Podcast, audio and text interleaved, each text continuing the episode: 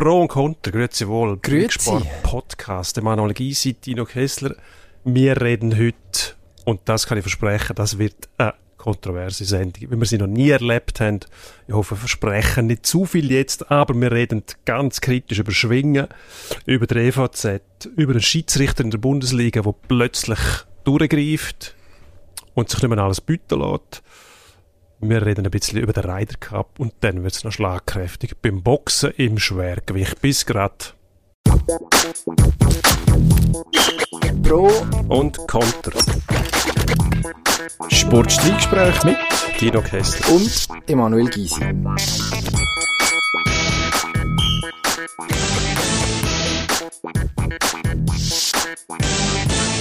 Hilchberger Schwingen, am Wochenende, ich glaube das grosse Thema gewesen. Mindestens mal aus Schweizer Sicht. Sehr kontrovers, hast du versprochen. Ja. Alle anderen, Das ist eine sehr kontroverse ich Sache. sage jetzt mal, über die Landesgrenzen raus berühmt, berüchtigt unsere Schwingerei. Nicht einmal im süddeutschen Raum, glaube ich. Richtige Anhängerschaft. Also, Wir dürfen auch stolz sein darauf, dass das ein ureigenes Schweizer Wobei man muss natürlich dazu sagen, ich, habe, äh, ich bin ja in Tokio gewesen, an den Olympischen Spielen, ähm, als Berichterstatter und habe dort äh, mächtig Werbung gemacht für Schwingen. Wir sind im Hotel, gleichen Hotel gewesen wie ein paar Journalisten aus Holland, vom äh, «Der Volkskrant». Meint oder andere vielleicht sogar eine bekannte Zeitung, die haben äh, äh, sehr viel über Velo müssen berichten und über Bahnrad und so. Und dann ist man, dann, man hat ja eigentlich nie her dürfen, hat man sich zu Abend amigs vor dem Hotel getroffen, in der Raucherzone, obwohl auch Leute wie ich, die nicht rauchen, hat dort Bier getrunken, faktisch. Und ist dann logischerweise auch miteinander ins Gespräch und dann so geschwätzt, was es äh, noch für lustige Geschichten gibt und so. Und der eine holländische Fotograf, wo immer so auf der Suche nach außergewöhnlichen Sujets ist, der hat dann irgendwann fragen, was wir in der Schweiz machen können. Und dann sind wir auf Schwingen gekommen. Und äh, ich habe dann ihn und seinen schreibenden Kompagnon so angespitzt, mit einem Eidgenössischen allerdings, nicht mit einem Kirchberger. Ähm, und mit dem Noe van Messel, der ja schließlich holländische Wurzeln hat und mit orange, orangigen Schuhbändeln schwingt und überhaupt und Oranje und Holland, dass ich also mich nicht würde wundern, wenn wir nächstes Jahr mindestens in Holland im Volkskrant eine grosse Schwinggeschichte wieder lesen. Und das wäre dann der Anfang vom internationalen Siegeszug vom Schwingen. Gut, das haben wir uns eigentlich schon in, in London erhofft, 2012. Hast du dort- in der Innenstadt auch eine Schwingveranstaltung gehabt, ähm, wo der Schweizer Schwingverband, glaube ich, einen Stand gehabt oder, oder quasi schon eine Schwingoase. Es ist also wirklich zur Sache gegangen, dort in der Nähe vom Big Ben und mit Showkämpfen und so weiter. Und dort haben wir uns eigentlich schon erhofft, dass wir die Engländer können begeistern ähm, wo natürlich auch mit ihrem schwarzen Humor ähm, wie, wie geschafft sind, eigentlich Was zu soll das jetzt das heissen? eben genau nicht machen. Und die haben uns dann auch verdutzt angeschaut, weil dort auch, dort ist noch, also wie das genau heißt, Batzeln, glaube ich, wo man so wie, wie Hufeisen wirft, aber es sind so wie Bärentatzen. All die Horn raus Brüche. hat man müssen. Das ist ja, Ja, sehr nah am Cricket. Swiss ist Cricket. einfach der Platz nicht vorhanden gewesen, Ah, in der Innenstadt. Das hätten wir müssen Twickenham aufsuchen und äh, ich glaube, zu dieser Zeit wäre das einfach nicht möglich gewesen. Aber aber sicher eine gute Idee, Twickenham. Was ist in Twickenham ausgetragen Dort worden? wird ähm, Olympia? normalerweise Cricket gespielt. Ja, ja. Das, Aber was dort genau war, ist wahrscheinlich irgendein Festgelände aus, Hm, äh, Rugby, glaube ich. der Oder, ja, ja. Twickenham. was schön. gespielt worden ist. Das Aber es hat auf jeden. Fall nicht geklappt, sagen wir so. Sie haben uns verdutzt angeschaut, was da mit dem Sagmehl da in der Stadt, was das soll und so weiter. Haben sie aber doch recht lustig gefunden, aber ich glaube, weiter damit beschäftigt haben sie sich dann eben doch nicht. Scheinbar nicht. Also der, der angelsächsische Schwinger, wenn einer kommt, dann kommt er immer irgendwo von der US-Westküste. Da gibt's noch so ein paar Auslandschwinger mit Schweizer Wurzeln, irgendwo tief im 18. Jahrhundert gefühlt. Ähm, die kommen dann einmal als Kanonenfutter, als eidgenössische. Mm, Von der, von der britischen Insel wären wir jetzt kennen bekannt. Schade eigentlich. Also ich fände ja so eine Internationalisierung vom Schwingsport gar nicht schlecht. Ja, die Frage ist, warum ist es nicht schon längst passiert? Das das ist wahrscheinlich tatsächlich schon- so, weil ja, ich glaube, in, in den, in den Nationen äh, frömt man zwar am Ringsport schon, aber nicht am Schwingsport. Also Ringen ist äh, recht populär, auch in Deutschland. England weiß ich jetzt gar nicht. Im Keine Ahnung. osteuropäischen Raum hat Ringen einen grossen Stellenwert. Das weiß man, aber ähm, Schwingen halt nur bei uns. Aber dann richtig. Wenn Aber schon, dann, richtig. richtig. Nur, jetzt habe ich grösste Problem damit, weil ich, ähm, ich schaue nicht mehr so viel schwingen wie vor ein paar Jahren, weil es mir fast ein bisschen zu viel geworden ist mit dem ganzen Hype um, das, um den Sport herum. Aber immer noch wahnsinnig gern schwingen selber, wenn wirklich geschwungen wird. Nur wenn am Schluss drei Leute gewinnen, muss ich sagen, mm, müssen wir da nicht einmal über Bücher. Also, es gibt im, im, Sport, im Sport, im Sport, ja, das äh, Belohnungsprinzip und dann gewinnt halt einer, nicht mehrere. Ich weiß, es gibt manchmal bei Olympia so Entscheidungen, wo man sagt, aber es gibt's, ja. ja. Jetzt haben halt mal zwei gewonnen, aber eigentlich ist das im Sport ein bisschen gegen, gegen den Strich bürstet. Auch Win-Win gibt es relativ selten. Es gibt immer Gewinner und Verlierer. Das ist das Wesen vom Sport. Jetzt weiss ich, aus pädagogischer Sicht versucht man, die Jüngsten heute in, in allen Sportarten von den Resultatbildern zu beschützen, dass nicht, dass nicht quasi äh, geschädigt werden durch häufige Niederlagen. Mhm. Und da vergisst man dabei eigentlich dass jeder Sportler selber die Niederlage schon realisiert, egal ob sie dann noch auf einer Anzeigetafel steht oder nicht. Was mich da stört, ist, dass man zwar drei Sieger hat, aber dann gleich wieder eine Unterscheidung vornimmt und sagt 1 A, B, C und nur einer kriegt den Muni. Also wenn schon, dann muss er halt ja, mehr oder weniger ins Gras beißen, den Muni, und dann teilt man es säuberlich auf, wobei so viele File hat es gar nicht. Man kommt ja sowieso das Geld über. Das ist genau. der grosse die, die, die grosse Illusion beim Schwingen, dass, äh, nein, die meisten Leute wissen das ja mittlerweile, aber der Muni kommt sehr selten zum Festsieger heim oder geht auf den Grill, sondern der wird dann meistens retourniert und es gibt dafür einen Geldwert, wo mhm. Völlig legitim ist, selbstverständlich, dass ja. man den als Spitzensportler lieber hat als irgendein so Viech, das dann noch Gras frisst und Heu. Ähm, und was Munis sonst so essen. Ja, also von dem her, ich glaube, was ist der Matthias Sempach, ist der letzte König gewesen, der sich der, der Muni hat in, in eigenen Stall gestellt, 2013. Seither bei den, jetzt kann ich mich täuschen, gefährlich, aber mindestens bei den grossen eidgenössischen Anlässen meines Wissens keine ähm, Lebigpreise mehr auf dem ersten Platz, die nachher tatsächlich beim, beim Gewinner gelandet sind. Aber ja, was will, was will Christian Stucki in Lies in dem schönen Einfamilienhausquartier, wo er wohnt, auch mit einem, mit einem Muni? Mit einem tonnenschweren, ja. ja, also, mit einem Mini-Muni. Ist umständlich. einfach sehr mühsam. Ja, aber drei Sieger, das ist ja so, ja, das ist das Problem. Also, das grosse Problem aber ist eigentlich ein anderes. Also, klar, mir, find, mir ist das auch, es, ist, es schmeckt so ein bisschen nach Participation Medal, eben jeder, ja, der hat gleich viele Punkte, sind auch irgendwie ein bisschen Sieger, so, mm, wobei, Geschichte wird ja dann am Schluss zeigen, dass man, man erinnert sich dann gleich vor allem an einen. Also, jetzt klar, Eidgenöss ist ein kleiner anderer Fall. Christian Stucki, der den Schlussgang gewonnen hat gegen Joel Vicky und darum sich nachher zum Schwingerkönig gemacht hat. Und äh, Vicky ist der erste Krönte. Also der auch Festsieger, aber nicht auf dem gleichen Level. Das wird jetzt wahrscheinlich ähnlich sein, dass man am Schluss sagt, okay, der Giger hat den Schlussgang gewonnen. Das ist der Mann, der irgendwie gefühlt fest gleich am meisten gewonnen hat. Da ist Geschichte dann nicht so pädagogisch wertvoll, wie es der ein oder andere Schirmherr von diesem Sport anschaut. Es irritiert mich trotzdem. Aber es hat noch andere Sachen gegeben, die mich irritiert haben. Das Samir Leupi ist eigentlich die tragische Geschichte von dem Samstag am ähm, Kirchberger, wo ist es der Bernhard Kempf gewesen, eigentlich schon geschlagen gehabt, unten gehabt, das Resultat muss gegeben werden. Und dann hat aber einfach der Kampfrichter gefunden, er wartet jetzt noch einen Moment mit dem Gut, also dass das Resultat zählt, wie das im Schwingen äh, Usus ist. Und das hat er halt noch nicht gegeben. Der Leute hat schon losgelassen und der Kämpfer gemacht, was er muss machen, nämlich möglichst schnell wieder weg vom Rücken. Und dann hat es nicht gehalten. Ist aber ein äh, ganz klarer Fehler von der Offiziellen und nicht vom Schwinger. Und habe nachher die, die Diskussion ein bisschen verfolgt, von ehemaligen Schwingern, die sagen, ja, ist auch ein bisschen selber schuld, hat noch länger müssen unterbehalten, bis er es gehört. Ja, das ist ja so eine Stellvertreter-Diskussion, weil am Schluss, klar, es, es ist erst fertig, wenn der Schiri pfeift, das ist auch in anderen Sportarten so, aber eigentlich ist der Fehlentscheid wegen dem gleich nicht weniger ein Fehlentscheid. Den hat man einfach müssen geben, dann hat man Zürcher im Schlussgang gehabt, höchstwahrscheinlich. Also, ja, es wäre, es wäre, erstens wäre es eine gute Geschichte gewesen, was uns immer interessiert. Zweitens wäre es einfach nur verdient gewesen und hat das ganze Fest natürlich noch einmal völlig in eine andere Richtung gelenkt. Also die drei Sieger sind aus mehreren Gründen eigentlich problematisch.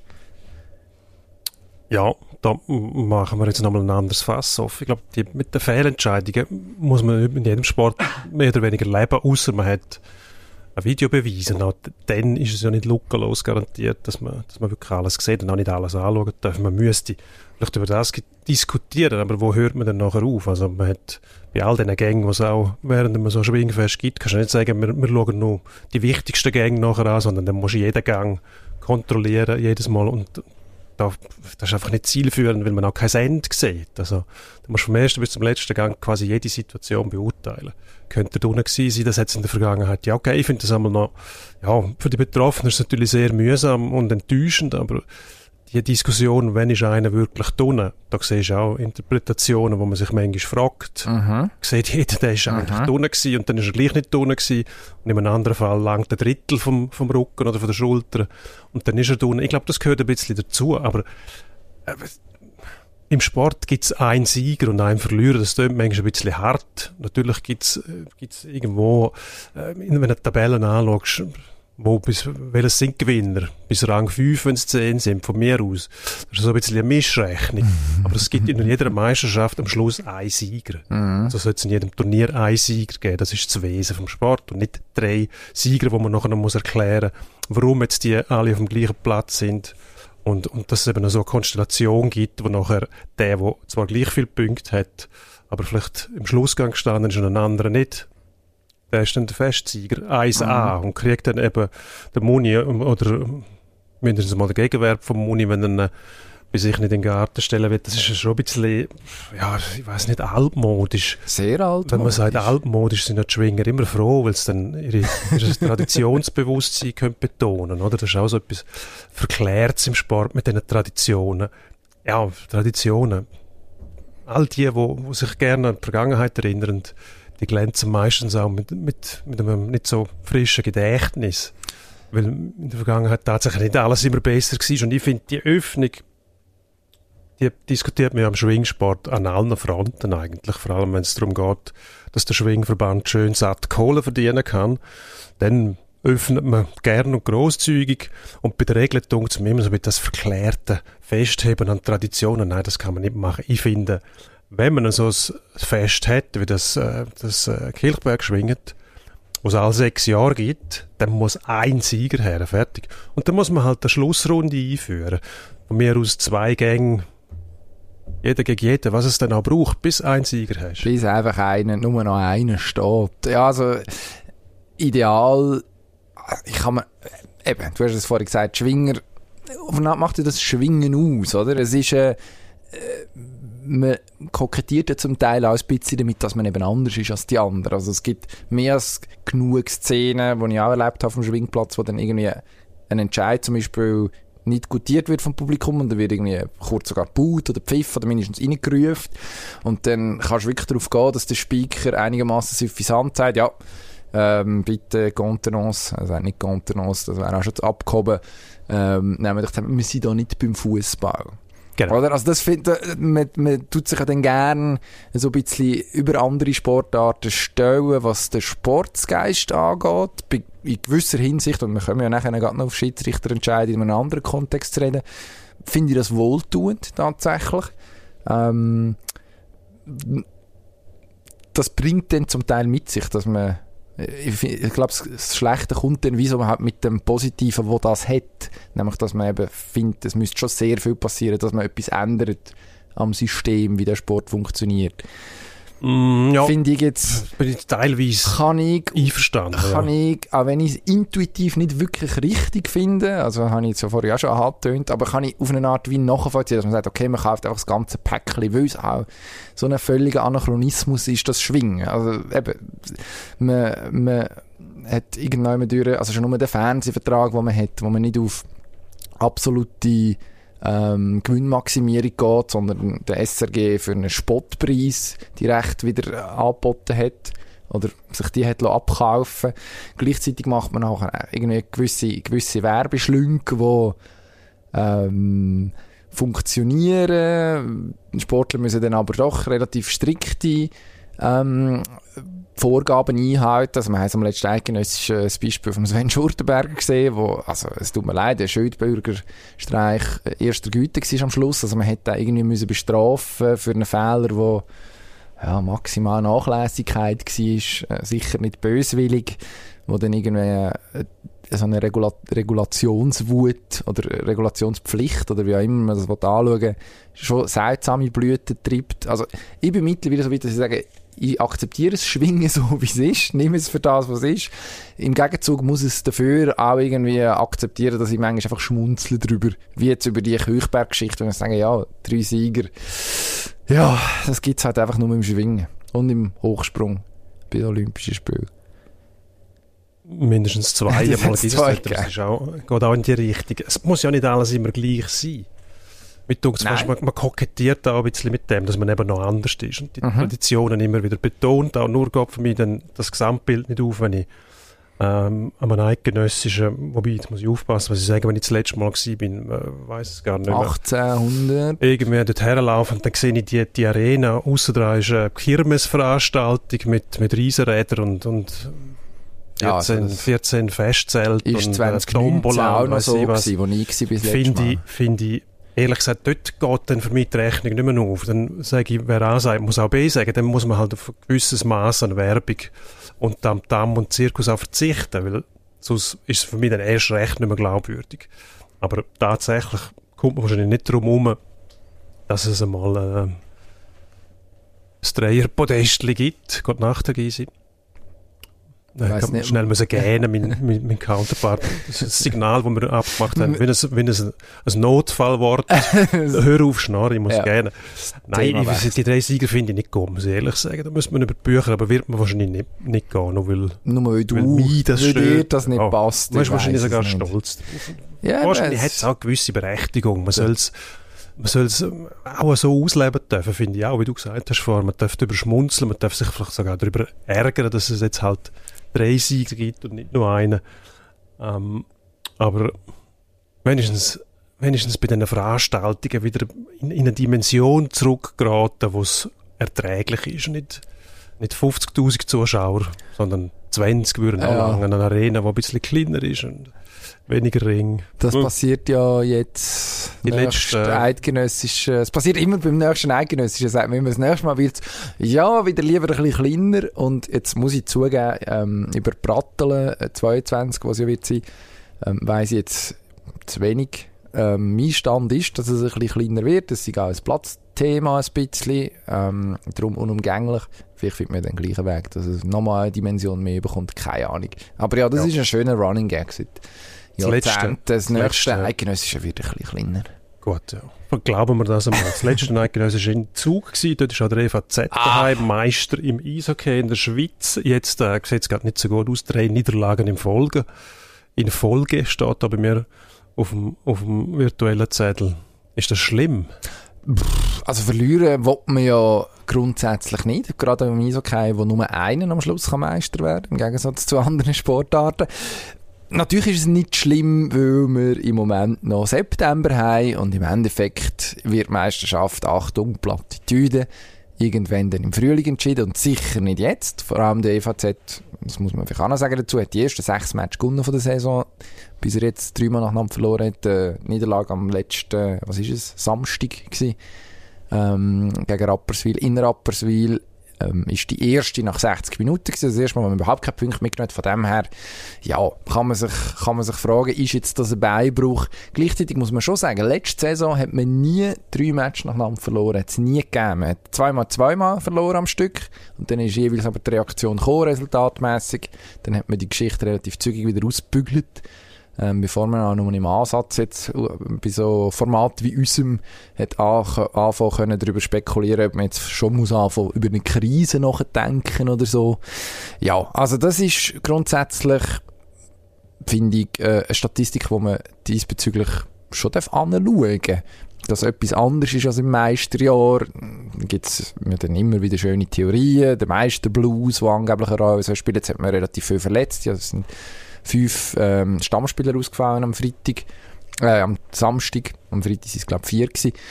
Ähm, man hat recht Mühe gehabt, also der, das Spiel in der Rappi gesehen und dort ja, gestaunt, wie schwer man sich da zum Beispiel jetzt gerade irgendwie hinten überhaupt sich zu lösen, aus dem eigenen Dritt aus irgendwie vernünftig das Spiel aufzubauen, gegen sehr aufsässige Gegner, logischerweise, also die haben irgendwie das schon zur, ähm, zur Strategie erhoben in diesem Rapperswil und, äh, und das nicht einfach aus, auf, aus, ins Blaue raus gemacht. Aber dort habe ich gestaunt, dass eigentlich gerade jetzt auch eben die Defensive, die jetzt von den Verletzungen nicht so betroffen war, dermaßen Mühe gehabt, sich überhaupt irgendwie zu befreien. Was man da für Schlüsse zieht daraus, ja, ich finde es schwierig zu diesem frühen Saisonzeitpunkt, aber ich finde es bemerkenswert und ich würde schon ein, zwei Fragen stellen intern, auch wenn jetzt logischerweise ein Trainer da noch lange nicht ins Kreuzfeuer geraten. Ja, das wäre übertrieben. Ich glaube, wie du gesagt hast, die Abwehr ist nicht von Verletzungen betroffen, aber doch von einigen Wechseln. Wenn man strategisch wichtige Leute wie der Diaz und vor allem ah, der Santeri Alatalo verliert, dann verändert sich natürlich schon etwas. Die Spielweise, auch wenn man sie vielleicht auf dem Papier eins zu eins ersetzt, ist, ist die Frage nach dem Papierwert von dieser Mannschaft dann gar nicht einmal so relevant, weil man sich darum kümmern muss, dass die Spieler zuerst mal integriert werden und die Veränderungen, die hinterlassen eigentlich immer Spuren in einer Mannschaft. Es braucht gewisse Zeit, bis die neuen Spieler sich mit dem System, wo man ja immer so schön betont, System, System, was ist denn das überhaupt? Spielsystem vertraut machen, bis sie sich wohlfühlen, bis einer die Position vom Alatalo kann eins zu eins übernehmen. Das dauert eine gewisse Zeit. Ich glaube, es ist ein bisschen eine Mischrechnung, vor allem dort Meisterblues, ja. Etwas Ungreifbares, weniger, ja. wenig Konkretes, oder? Was bedeutet das? Eine gewisse Sattheit. So ist der Mensch einfach, wenn er das Ziel erreicht, dann will er sich zuerst mal belohnen und nachher braucht er eine gewisse Zeit, bis er wieder bereit ist, um die gleiche Anstrengung unternehmen wie vorher. Man darf nicht vergessen, die Mannschaft letztes Jahr, da hat es auch fast schon geheißen, das ist jetzt, die ist auf dem Zenit, die muss jetzt liefern. Das mhm. ist ganz klar. Das ist ein riesen Druck und das verbraucht Energie und immer wieder das Bereitstellen von diesen Reserven bis zum Erfolg. Und wenn man so souverän Meister wird, natürlich bleibt dort etwas übrig.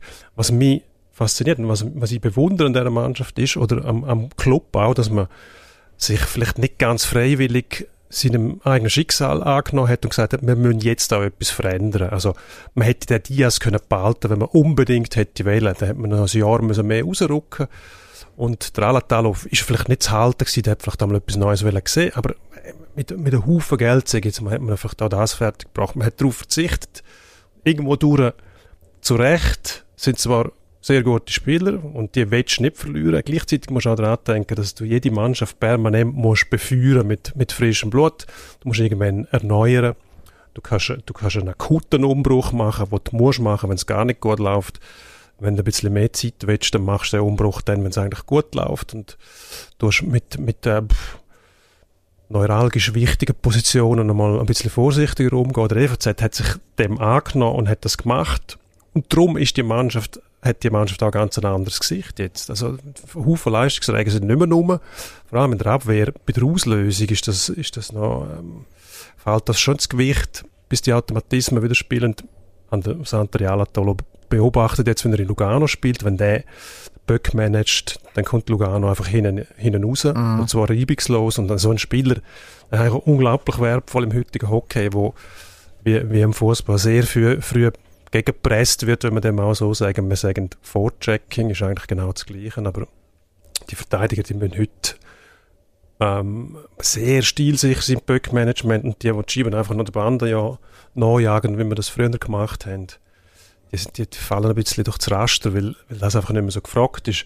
Ich glaube, der EVZ setzt auch noch, wie du gesagt hast, junge Leute ein, das ist auch, finde ich, voll so wie sie sollte, die Academy kommt zum Zug, man, man drückt nicht auf den Panik, das wäre völlig verkehrt, ob man jetzt würde sich die prinzipiellen Fragen stellen.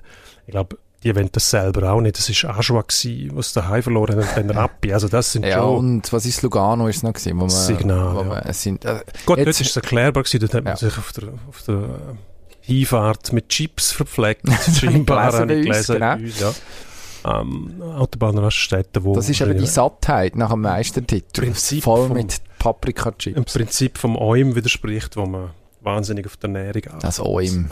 Völlig überschätzt. Auch nicht immer, immer der richtige Weg ist, weil es einen psychologischen Effekt gibt, dass man nämlich, wenn man etwas isst, was einem zufrieden macht, dass man dann tatsächlich eben glücklich und zufrieden ist und wenn man muss, äh, weiß nicht, was die den ganzen Tag Zugetti essen müssen, dann äh, Nichts gegen Zugetti. Ach nein, aber nicht jeden Tag dreimal. Na gut, das gibt es im OIM jeden Tag Zugetti. Das glaube ich. Das kann ich fast nicht glauben. Es aber wird viel Grünes gegessen. Das ist sicher gut. Aber eben, ich glaube, das OIM, also ich, beobachte ja, jetzt kommen wir ab vom, äh, vom ursprünglichen Sendeplan. Das OIM ist sowieso etwas Spannendes. Ähm, Sehr. wahnsinnig hyped. Ähm, das ist sicher auch ein super Trainingszentrum, da müssen wir nicht drüber diskutieren. Gleichzeitig, ja, also hat mir ja dann irgendwie auch den Meistertitel vom EVZ irgendwie zum Teil mit dem OIM erklärt. Man muss sagen, ja, das ist wie lange jetzt schon im Betrieb und du tust nicht, äh, du tust nicht irgendwelche Nachwuchskräfte in, de, in dieser kurzen Zeit entwickeln. Also klar, es kann irgendwie äh, vielleicht gibt's noch ein Prozent oder so. Aber ja, also der Hype von der, ist sehr gutes Marketing ähm, und wird auch ja in einem möglichen Sportart tatsächlich gut geschafft, aber am Schluss musst du dann immer noch gleich Eishockey spielen oder säckeln oder was auch immer. Ähm, hilft dir dann so im selber auch nicht wirklich. Ich bin jetzt gespannt, wir nehmen am Dienstag auf, Dienstag Mittag, heute Abend äh, aus unserer Perspektive Spielzug ähm, gegen Langnau, in Langnau. Was passiert, wenn sie dort auch verlieren? Jetzt Achtung. Die Leute hören in der Zukunft und du sagst ihnen jetzt, was wäre. Wahrscheinlich gewinnen sie 6 noch und dann ist das obsolet. Ja, zu dem Thema haben wir eigentlich erst später kommen, weil in Langnau spielt Robert Meyer wahrscheinlich steht er am Goal von dem Spiel. Hat sehr gut angefangen. Im ersten Einsatz in Biel gehabt für einen Sieg gesorgt von den SL Tigers.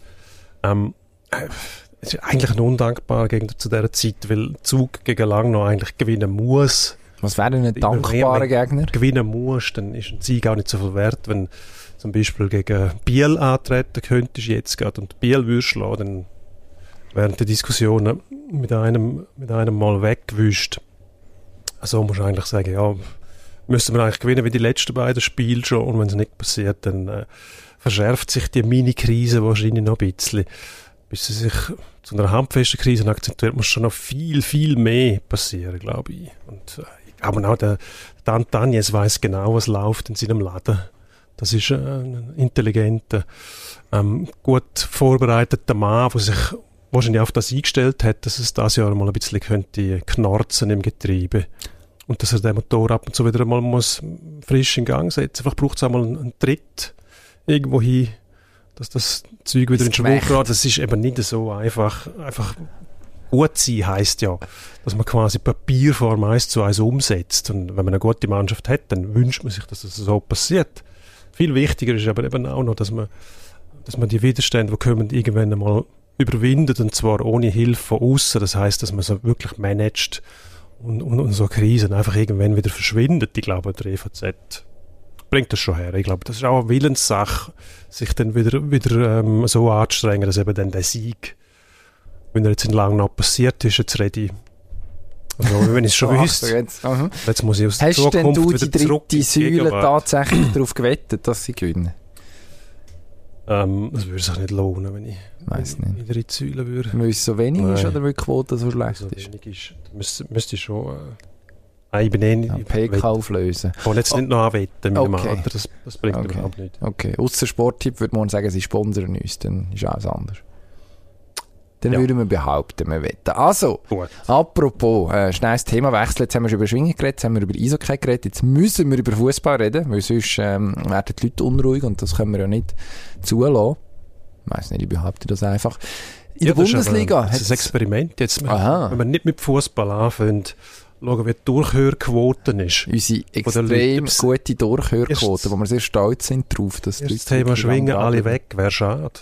Ich glaube auch nicht. Ich kann mich erinnern, wir haben vor einem Eidgenössisch ein Schwing-Special gemacht, jetzt sind Zahlen recht gut gewesen. Also von dem her, kein Grund zur Sorge, mache ich mir auch. Ich glaube, da sind einfach noch mehr Leute reingezogen worden und haben sich jetzt wahrscheinlich schon lange aufgeregt über unsere ähm, urbanen Takes zum, Schwing, zum Schwingsport und dass wir überhaupt keine Ahnung haben. Also Fußball am Wochenende, die Ja. Bundesliga, grosser Aufreger beim ja, Spitzenspiel, ich weiß nicht, ob man das darf sagen, aber mindestens von den von Be- Namen von der beteiligten Mannschaften her schon. Borussia Mönchengladbach und äh, BVB, Borussia Dortmund sind aufeinander getroffen. Ähm, jetzt hat zum einen Gladbach, was im Herr Kessler grosse Freude dürfte bereiten, gewonnen. Der, jetzt schüttet er den Kopf. Was ist passiert? Hast du dich abgewendet von deinem eigenen Club? Ich bin flüchtig, wenn es, wenn es Gas, wenn es um, um die Anhängerschaft geht. Dann Liebe mal vorläufig gekündigt. Wieso? Wegen Adi Hütter? Mönchengladbach. Erst sagen wir, Adi Hütter ist mir un unerklärlicherweise völlig unsympathisch. Ja, das Man verstehe kann's ich jetzt manchmal nicht, gar nicht erklären, warum. Er wir- wirkt tatsächlich nicht unsympathisch, aber Vielleicht hat es auch noch mit dem Marco Rose zu tun, wo, Aber der ist ja jetzt weg.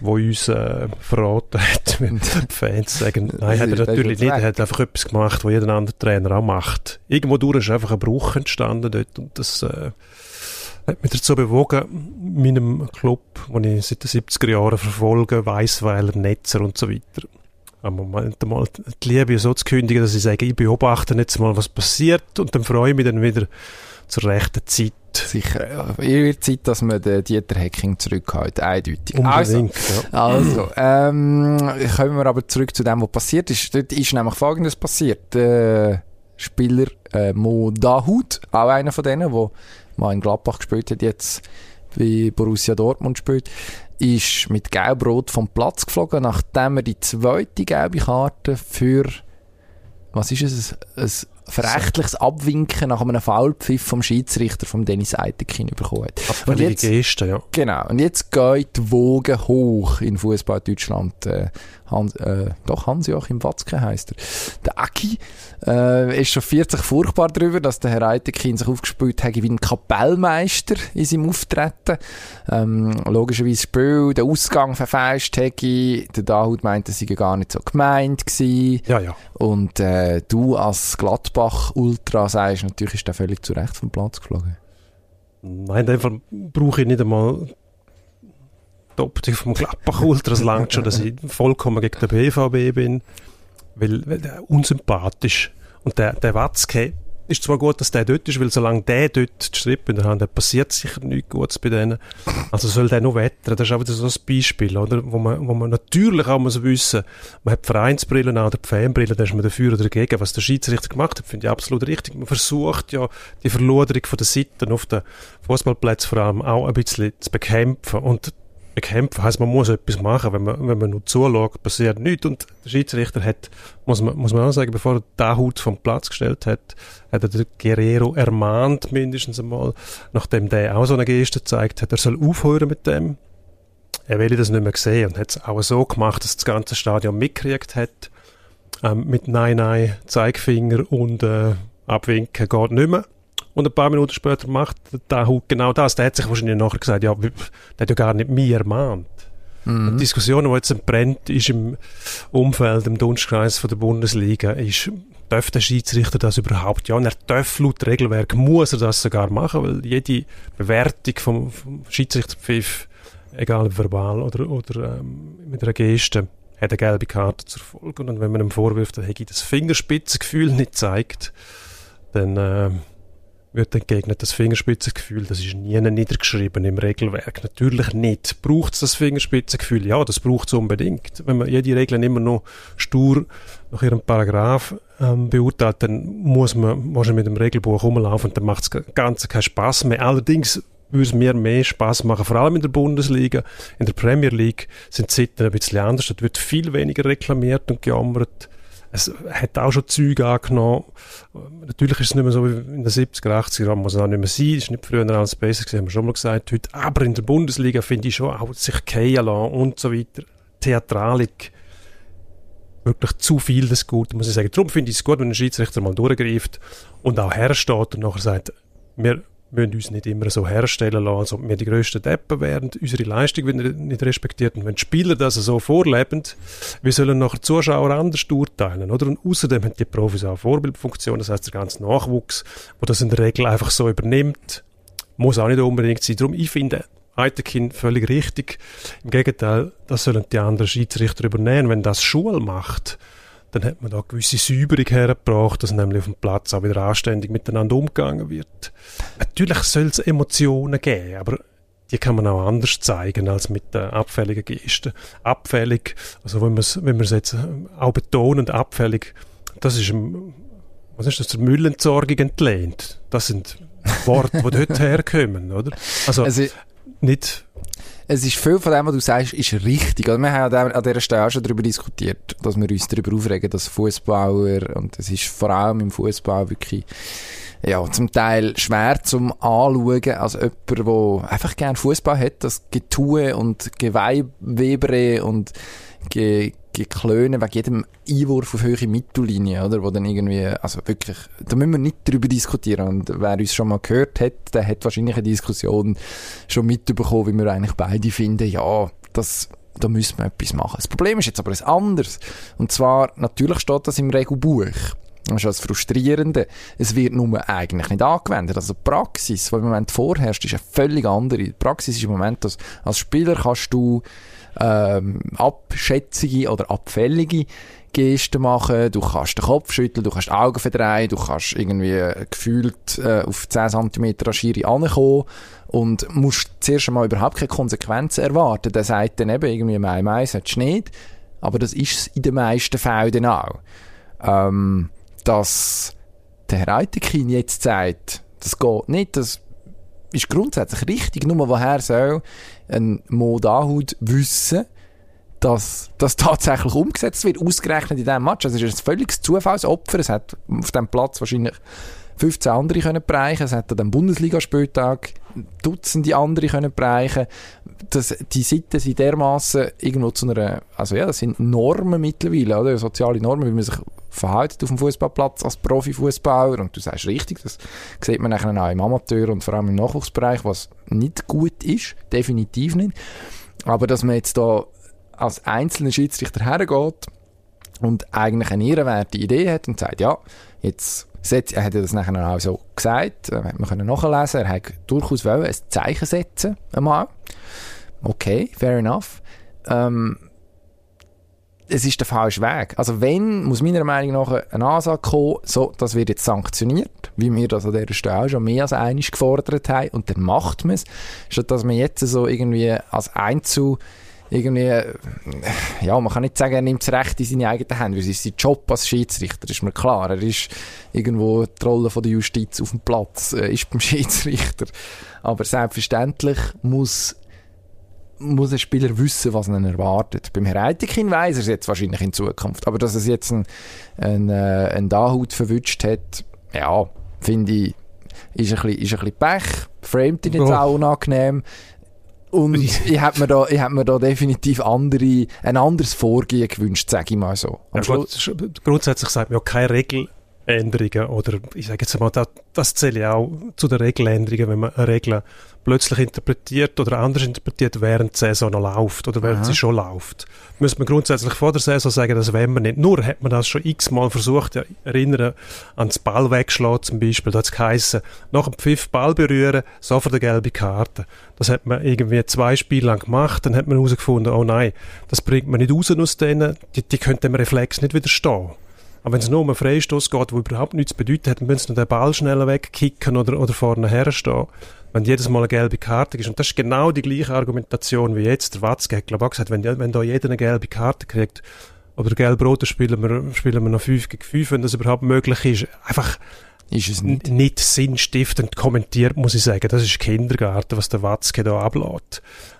Jetzt, was der Schiedsrichter gemacht hat, ein riesen Effekt. Es wird nämlich darüber diskutiert und die Spieler haben gemerkt, oh, wenn das so weitergeht, dann können wir uns gar nicht mehr erlauben. Wenn man tatsächlich die Verhaltensgrundsätze will durchsetzen, dann muss man sie irgendwann einmal anwenden. Und das heißt, dann anwenden, wenn es möglichst grösst oder die größtmögliche Wirkung hinterlässt. Und das setzt fast voraus, dass man irgendeine Mannschaft, jetzt hat es halt der BVB getroffen, das, das stört mich auch nicht. Ja. In einem Schockzustand. Natürlich ist es nicht schön, wenn du plötzlich zu vierten bist wegen so etwas, aber die müssen sich die Frage stellen. meine, der, der Marco Rose. Der abgebrochen worden. Der Marco Rose. Marco Rose, ich bin von 5 auf 4 im Hocken, wenn einer zwei Minuten steht. Also. Marco Rose hat noch gesagt, wenn im Training mir einer gegenüber so eine Geste macht, dann stauche ich ihn so zusammen, dass er es nie vergisst. Und dann hat er gefragt, was ist denn der Schiedsrichter, soll sich denn das gefallen lassen? Und er gesagt, nein, soll er nicht. Er hat ja grundsätzlich recht, aber er kann nicht plötzlich anfangen mit dem. Genau, das ist das, was ich sage, ja. Und ich sage halt, und ein kontroverses Gefäß, das wir da bewirtschaften. Da muss ich fast sagen, er hat es genau richtig gemacht, weil er so hast die größtmögliche Wirkung. Und das ist unbestritten. Ob es richtig ist oder nicht, da habe ich auch meine Zweifel, da gebe ich dir recht. Aber ich glaube, wenn man die Leute erziehen will, dann muss man sie bestrafen. Nur mit Wort geht nichts, weil die setzen sich über alles hinweg. Sie sollen nicht Rudel bilden, sie sollen sich nicht fallen lassen, sie sollen nicht ähm, sich abfällig äußern gegenüber dem Schiedsrichter oder, oder abwinken. Und sie machen es gleich. Sie shooten an den Ball weg. Ja. Und wenn, wenn letztens was ist das gewesen? Ähm, Chelsea, Man City geschaut. Und die letzte Viertelstunde ist praktisch, auch in der Premier League, ist praktisch nicht mehr geshootet worden. Die sind nur noch rumgelegen. Ja, Das toll. Zeug, das müssen wir, müssen wir aus dem Sport rausholen. Weil, Super.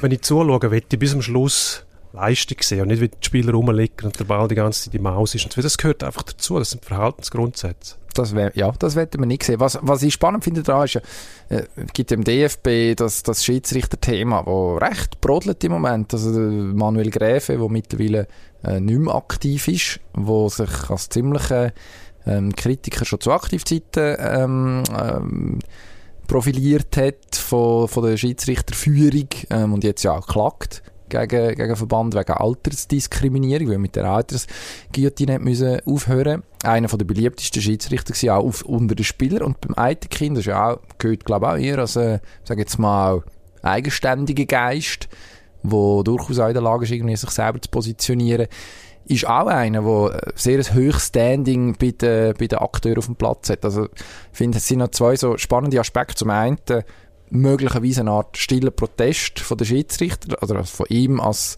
sag jetzt mal, einem von den angesehenen Schiedsrichter, er ist eigentlich Nummer zwei hinter dem Felix Brüch in Deutschland, das kann man glaube ich so sagen, rein in der, in der Hackordnung. Ähm, vielleicht vergesse ich jetzt jemanden, aber ich glaube es nicht. Und hat dementsprechend auch Standing, um so etwas einmal durchzuziehen und möglicherweise Fakten schaffen. Wer weiß, keine Ahnung. Und zum anderen tatsächlich eben, wenn das von dem kommt, wo bei den Spielern eigentlich zu den respektiertesten gehört, vielleicht lässt sich da tatsächlich irgendwie etwas bewegen mittelfristig. Auch wenn ich finde, es ist das falsche Vorgehen. Also da möchte ich dann schon dabei bleiben. Gut, dann bleib du dabei und wir wechseln Golf. schnurstracks Thema. Genau, Golf am Wochenende Ryder Cup. Wir haben verloren. Demütigung ist das gewesen, aus der Hand der Amerikaner. 1990 Gesamtscore, also man ist chancenlos gewesen. Am Freitagmorgen angefangen, 3-1, dann 3-1, 3-1, 2-2. Score vor dem Schlusstag 11-5, 6 Punkte Rückstand. Kannst du eigentlich nicht aufholen in 12 Einzel. Also kannst schon, braucht aber ein Wunder und die gibt's eben auch im Golfsport relativ selten. Jetzt haben die Europäer, glaube ich, die letzten 7, 8 von haben sie sechs oder sieben gewonnen. Auf jeden Fall eine recht hohe Erfolgsbilanz. Man ist eigentlich den Amerikanern überlegen gewesen, auch wenn die auf dem Papier stets die bessere Mannschaft haben können aufstellen. Man hat immer den, den Teamgeist beschworen, den die Amerikaner scheinbar nicht haben und die Europäer eben schon. Da bin ich nicht ganz sicher, ob das wirklich stimmt bis im, ins letzte Detail. Auf jeden Fall hat man jetzt eine Ohrfeige kassiert. Und Mhm. für die Europäer ist jetzt Zeit zum Überlegen, wie man, wie man weitergehen will. Weil die amerikanische Mannschaft, die ist dominiert von jungen Spielern, die sich durch nichts einschüchtern lassen. Ähm, Colin Morikawa zum Beispiel, 23 oder 24, bereits zwei Majors gewonnen. Scotty Scheffler zwar noch nichts gewonnen, zählbares, aber auch ein, ein, ein junger Spieler, der schon viel mentale Härte bewiesen hat. Ähm, Dustin Johnson ist, glaube der älteste mit, mit 39 oder 37 und der hat fünf, von fünf Spielen gewonnen. Dann die ganzen Speed, Thomas und so weiter, Kepka, Deschambeau, also wie will man die in Zukunft schlagen, wenn man selber nichts anderes macht. Und bei den Europäern ist man halt immer noch in dem Belohnungssystem drin. Die, die früher mal gut sind, die sollen es immer noch richten. Jetzt haben wir aber gesehen, dass Spieler wie Paul Casey zum Beispiel überhaupt nicht widerstandsfähig sind.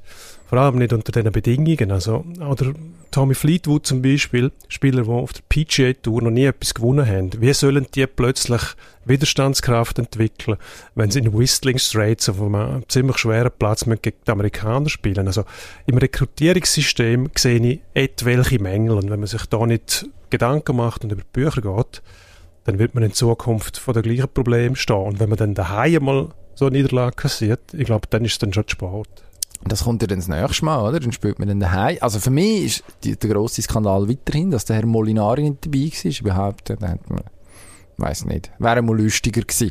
Nein, aber es ist, ich glaube, ein rechter Wake-up-Call, eben, was ich äh, mitbekommen habe. Ich bin jetzt definitiv nicht vom Fach, was, was Golf angeht, dass man bei den Amerikanern de, dem Team-Captain größere Freiheit gibt, zu, äh, zu nominieren. Also man kann stärker auf aktuelle Form tatsächlich schauen. Und ist, was hat der Paddy Harrington? Drei Plätze, die er dürfen geben Irgend Drei so, von zwei zwölf. Oder drei. Ja, also das ist Ja. relativ wenig eigentlich, oder? Das ist wie man würde sagen, ja, ähm, Murat Yakin hat äh, vier, fünf ähm, eigene, die er aussuchen und der Rest ist eigentlich vorgegeben aufgrund von den letzten zehn Jahren Länderspielgeschichte irgendwie so und da gibt es noch Quotient und rechnen wir irgendwie rein, dass eigentlich liegt das auf der Hand, dass das keinen Sinn macht. Also ich weiss, bei den Amerikanern gibt es auch ein Mindest irgendeine Mindestzahl oder irgendeine, Ja, das ist irgendeinen. Grundstock, Also, den musst mitnehmen. das Aber entscheidet ja die Behörden, die Oberbehörden, oder? Bei den Amerikanern war das PGA und ähm, die European PGA, wo das Gegenstück ist mit der RNA, Royal and Ancient, wo die Regelbehörden ist, wenn man denen sagt, wir wollen 12 von 12 Plätzen durch Mhm. den Captain bestimmen, oder sagen die, ja, wenn ihr selber wissen, Ja. das, musst du einfach sagen, was du machen willst. ja, Aber so, wenn man auch schaut, wo die Europäer spielen, wo die ihre Punkte sammeln, du hast einfach keinen Vergleichswert mit den Amerikanern oder nur wenig Vergleichswert. Darum, je mehr Plätze, dass man selber kann besetzen kann, umso wichtiger, weil die, die Jahreswertung tatsächlich eine Langzeitwertung ist, wo über den aktuellen Formstand noch wenig aussagt. aber der Österreicher ist Der Österreicher, freiwillig ausgesucht worden. nein, der Österreicher hat sich qualifiziert. Ah, eben, ja, das, da fängt es ja schon an, siehst. Wobei der Bernd Wiesberger zwar keine, pff, keine gute Bilanz hat, aber natürlich auch in den, in den, in den, in den Gruppenspielen, also im Verbund mit einem anderen zusammen, haben sie einfach auch keine Chance gehabt. Also er selber hat, hat recht anständig gespielt, muss man, muss man, muss man wirklich sagen. Ja, wir haben eigentlich nicht wirklich etwas gegen Österreich. Nein, Aber- natürlich, die machen Spaß. Aber, aber sie haben einfach nicht am Ryder Cup verloren. Eben genau, vor mit denen. Da muss, wenn, also wenn der andere Bossert schon nie hätte mitspielen, dann weiss auch nicht, was soll da der Herr Wiesberger. Genau. Gewinnen wir je wieder? Wir Europäer. Ja, ja, es ist ja lustig, man unterschätzt, glaube bei dem Format immer den Heimvorteil ein bisschen. Man hat in Paris auch gesehen, am Schluss ist es ein klares Ergebnis gewesen, aber dort haben die Europäer am Schlusstag also schon noch müssen Partien gewinnen, so eindeutig ist es nicht gewesen. Und dort hat eben der Heimvorteil die Mannschaft auch getragen. Ich glaube, das ist in Rom auch wieder möglich, wenn man die nötigen Änderungen vornimmt und zum Beispiel auf Der jüngere Molinari Spieler ja, ich weiß nicht, ob das nötig ist, aber mindestens mal Spieler auch auf der European Tour spielen. Also die Heugard-Zwillinge, die sind, die sind knapp über 20. Dänen, wieso lässt man die nicht spielen? Also das, äh, die kennen nichts, oder? Und das ist die Generation von jungen Golfern. Die haben keine Angst mehr vor grossen Namen, das sieht man ja bei den Amerikanern. Darum glaube ich, in Rom dreht sich das Blatt wieder. Hm, sind wir gespannt. Mal schauen. Also, Rom, Paris, auf London müssen wir als nächstes. Dort ist geboxt worden am Samstag zu Abend und es ist ziemlich spät geworden für Anthony Joshua. Der hat nämlich, man heisst an dieser Stelle, und ein bisschen stolz bin ich drauf, ähm, andiskutiert, dass es nicht so eine einfache Aufgabe wird gegen Alexander Usyk, dass wenn einer ähm, die Phalanx kann brechen dort vorne, Fury, Joshua, dann er. Und was ist passiert? der Usyk hat den Kampf von A bis Z dominiert, man muss es so sagen. Hat äh, eine Punktsieg gefeiert, ähm, äh, extrem überzeugende. Und jetzt ist die große Frage, was macht das mit dem Sport? Beziehungsweise was bedeutet das für das Gleichgewicht in dem Sport? Also ich glaube, ich habe mit einem Bekannten über das geredet, der nicht sehr oft Boxen verfolgt. Immer dann fasziniert ist, wenn es um Schwergewicht geht. Mhm. Logischerweise, was nicht aus Sicht von einem Boxexperten nicht sehr viel Sinn macht, weil im Leichtgewicht zum Beispiel viel, sag jetzt mal, dynamischer geboxt wird zum Teil. Aber es ist halt dort, was klopft. Es ist dort, was klopft. Aber ich habe mich schon gewundert, wie der Joshua sich auch verprügeln lassen hat, also Deckung nie mehr um und die Schläge reinprasseln von allen Seiten. Irgendwo durch ist es einfach die Faszination vom Schwergewichtsboxen, logisch. Aber der Joshua, da frage ich mich jetzt schon, und das war eine Frage von meinem Kollegen, ist jetzt der erledigt?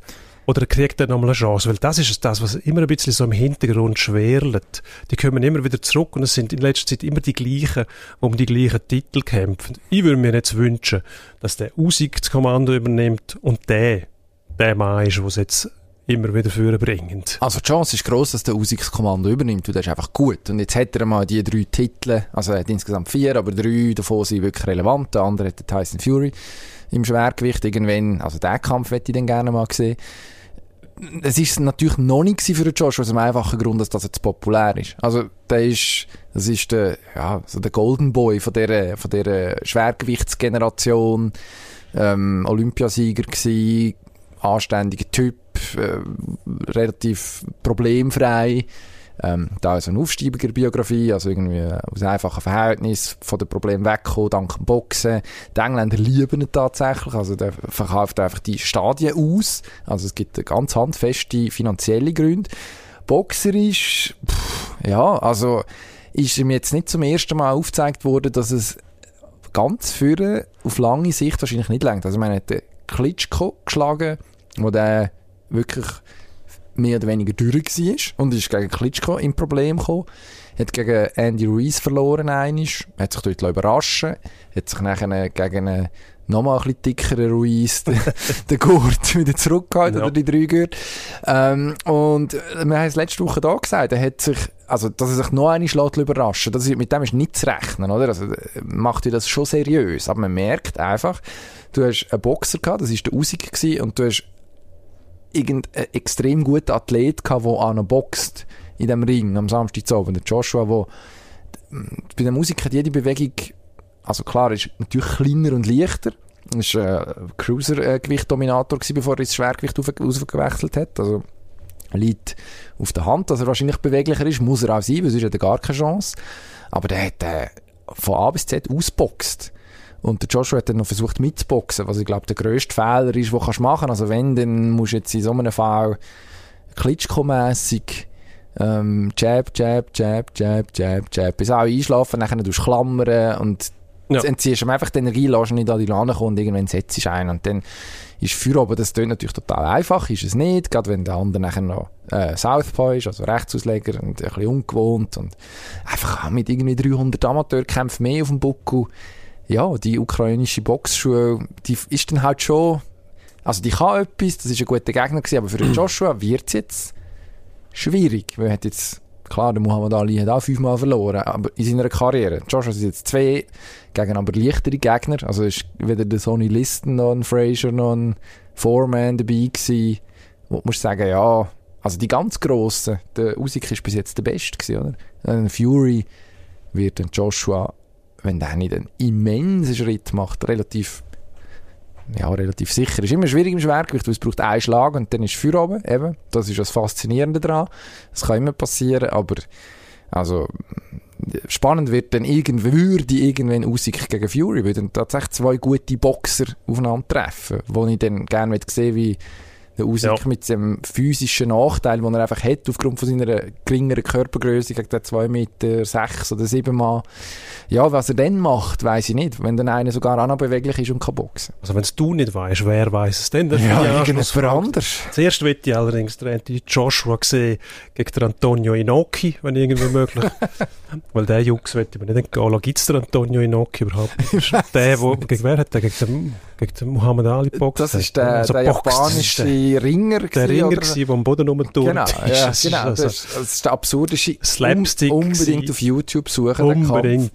Das Antonio Inoki. Absolute Farce. Gro gro aber grossartige Unterhaltung, muss man schon sagen. Dort hat man noch ein Stück weit Humor gehabt.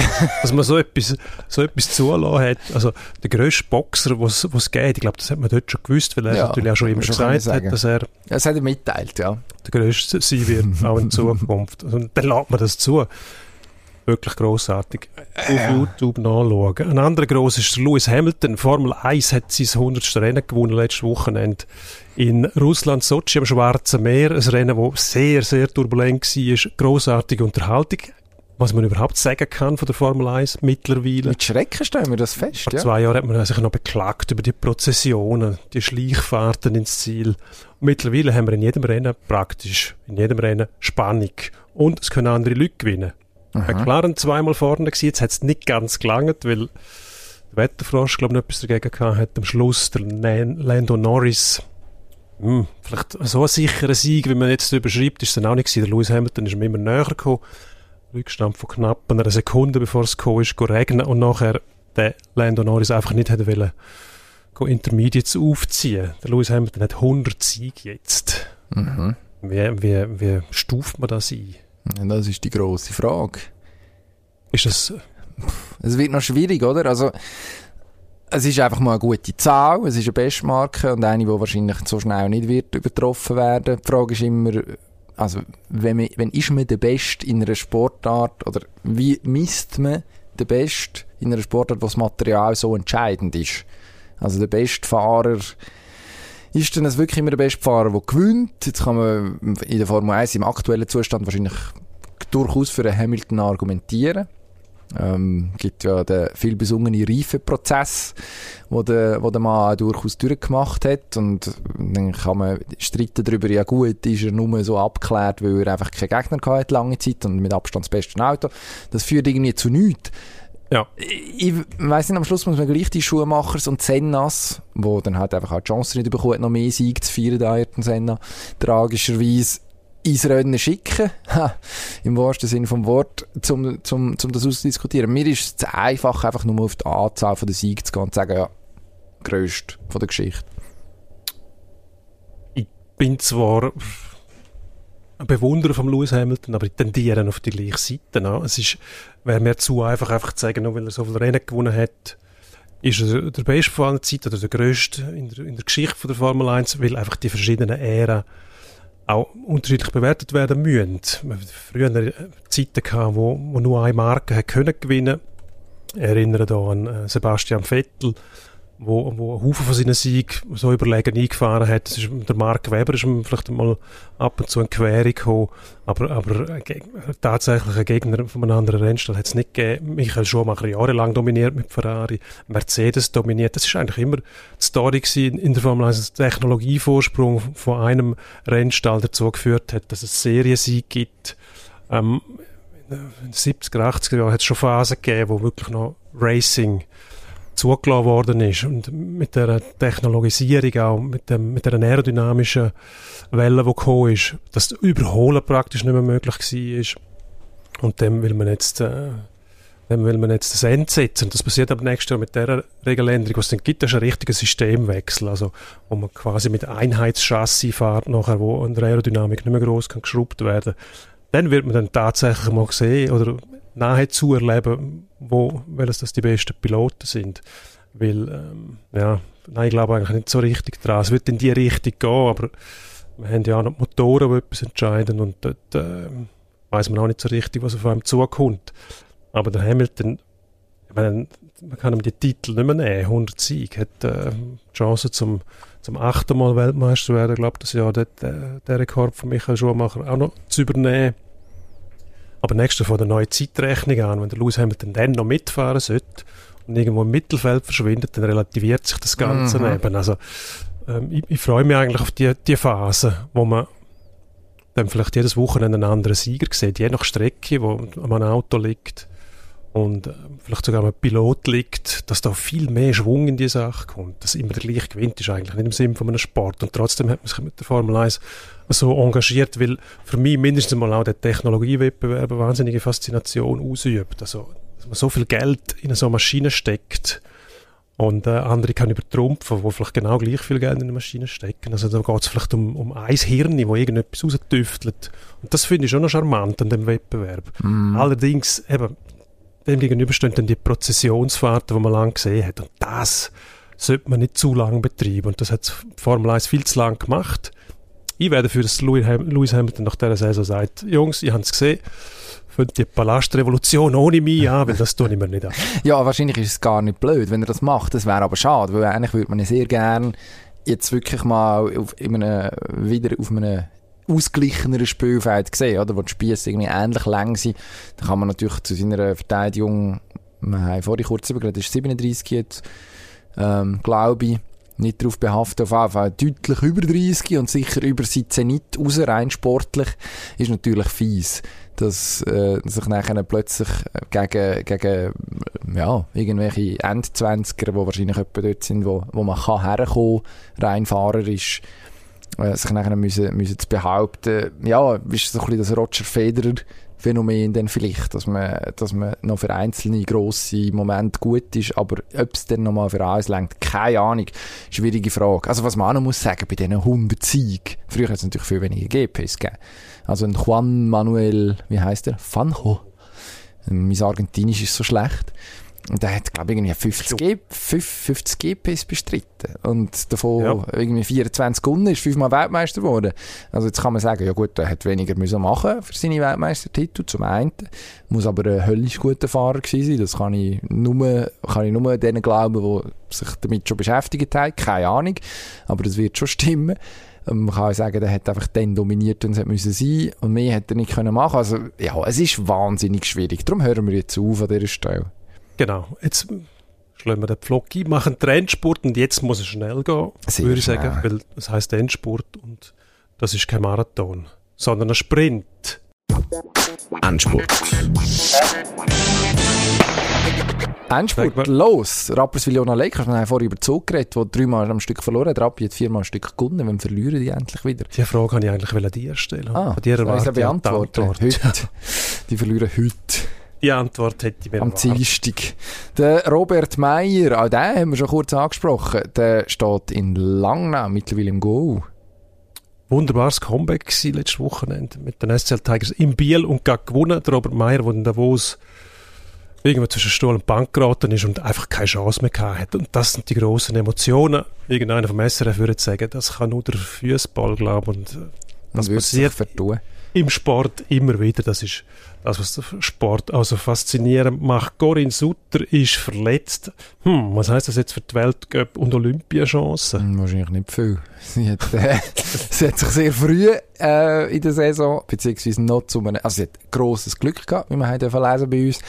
Ähm, hat schlimmer können kommen, hat jetzt genug Zeit eigentlich, um sich wieder erholen. Von dem her, ja, sollte im Eimer geschehen nichts Schlimmeres. Am Schluss äh, muss man das wahrscheinlich positiv sehen. Letzte Woche hat da jemand behauptet, St. Gallen sei potenziell letzt, nachdem man gegen Basel und gegen IBE muss spielen in der vergangenen englischen Woche. Jetzt hat man zwar zweimal verloren, ist gleich nicht letzt. Was ist jetzt los? Ja, und dann die Logik sagt, das sind andere die schuld. Und weil ähm, Luzern und Lausanne auch nicht vom Fleck kommen, bleibt St. Gallen das Schicksal noch erspart. Und das führt zur Anschlussfrage, wer, sie- wer gewinnt denn zuerst? Luzern, Lausanne oder Sion? Wenn wir sagen, Luzern spielt in Basel, Lausanne in Lugano und Sion in Zürich gegen den FCZ. Also ich, was ich, mit- dort lege ich mich darauf fest, Sion gewinnt in Zürich nicht.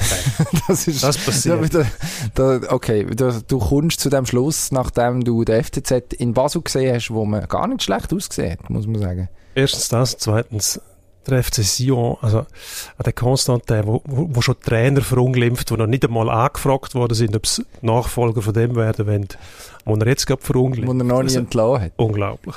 Hm, ja, also ich glaube eben niemand von denen gewinnt diese Woche.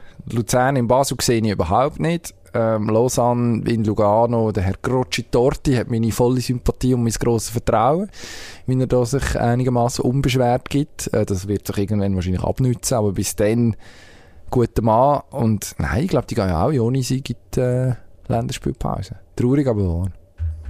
Schade. Lösen wir auf. Ja, Wenn nach der vergessen. Länderspielpause. Vermutlich Genau. vergessen wir es. Könnt uns aber ein Mail machen. Also im Herr Kessler, ich finde, ich muss da nicht mit reingezogen werden. Ein Humorist, sage ich. ja. ähm, irgendeiner muss ja, irgendein, ja, also man muss sagen, der Herr Kessler macht heute äh, Technik. Und es tut er gerade so, als ob er es nicht aufgenommen hat. Es hat sicher aufgenommen. Wo ist das Zeug? Es hat bestimmt aufgenommen. Es ist irgendwo... Es ist verschwunden. Welches ist das? Nein, es ist Es ist totale Panik. Totale da Panik. ist es. Es ist, natürlich ist es da. Natürlich ist es da. Das Ah, lassen wir Hans weggelegt. Also, äh, ja, einfach gerne speichern vorher Speichern. und dann im Jani, unserem äh, geschätzten Produzent und Kollegen schicken. Will ich sehr gerne machen. Und dann sei dann unbedingt der Sch- Schockmoment, wie man so schön auf dem Boulevard sagt, Horrorschock, ähm, drinnen lassen. Damit, äh, damit ihr wisst, mit was für Widrigkeit dass wir da immer zu kämpfen haben. Und darum Gut. haben wir auch auf äh, Spotify, Apple Podcasts etc. beste Bewertungen verdient. Eure Empfehlungen, Freunde, Verwandte, Genau. Haustiere. Wir danken uns fürs Zuhören. Wir haben jetzt gesagt, wir danken uns fürs Zuhören. Ich hoffe nicht, dass wir die Einzigen sind, die uns jetzt natürlich auch zugelassen haben, aber es gibt sicher noch einen. Ja, ja, irgendein, irgendein, irgendeiner, Ja. irgendeiner, der Fenster putzt am Sam Samstag, Dem gibt es immer. auf jeden Fall. Das ist, äh, ja, dem sind wir sehr verbunden, allen anderen auch. Auf Wiedersehen. Bis nächste Woche. Adieu.